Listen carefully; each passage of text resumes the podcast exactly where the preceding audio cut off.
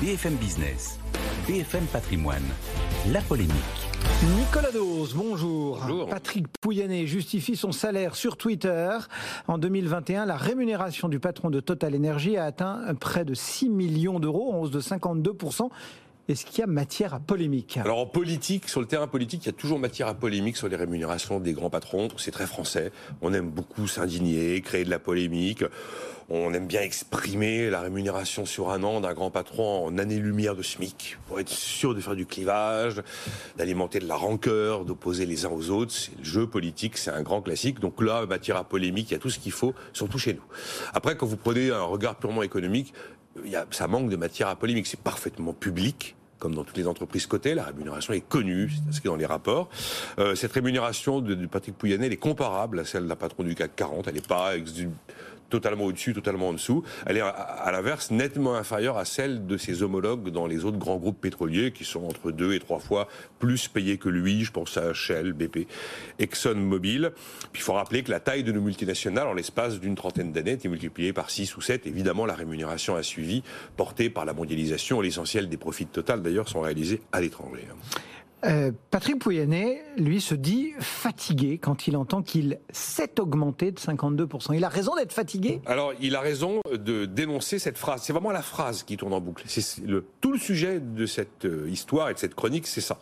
C'est, il entend qu'il s'est augmenté de 52%. Sous-entendu, un soir, tranquillement, dans son bureau, passé 19 heures, il prend son contrat de travail, et puis il s'auto-augmente, tout, euh, patron qu'il est, de 52%. Il s'est augmenté de 52%.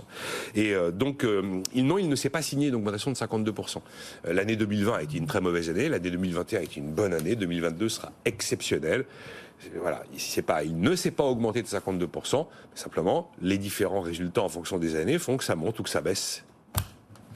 En fait, le, le bond de 52%, vous nous dites qu'il est automatique Absolument. de l'activité, des Absolument. résultats Euh, 2020, mauvaise année, année Covid, il- euh, la rémunération totale, le fixe de Patrick Pouyanné, il est fixe.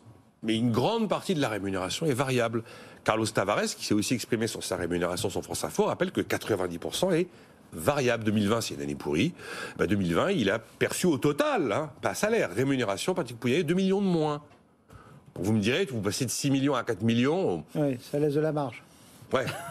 Ça laisse songeur, ça laisse rêveur. 2021 est une année nettement meilleure. Bingo, cette rémunération, ce variable qui avait baissé en 2020, bah, il, a- est remonté en flèche et on approche des 6 millions d'euros. Mais par exemple, en 2017, il gagnait un petit peu plus qu'en qu'en 2000, euh, qu'en 2021. Alors, je vous laisse pas imaginer, je vous laisse imaginer la rémunération variable de 2022. Ah, si ça se trouve, ce sera à deux chiffres. Alors là, on va avoir des.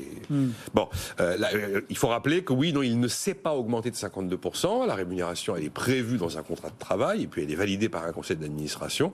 Et ensuite, elle est confirmée ou infirmée par l'Assemblée générale. Et en plus, depuis la loi Sapin 2 en France, l'Assemblée générale a voix au chapitre avant la rémunération. Tandis que dans les autres pays, où quelquefois, d'ailleurs, les actionnaires ont de plus en plus tendance à dire non, mais c'est a posteriori. Nous, maintenant, c'est a priori.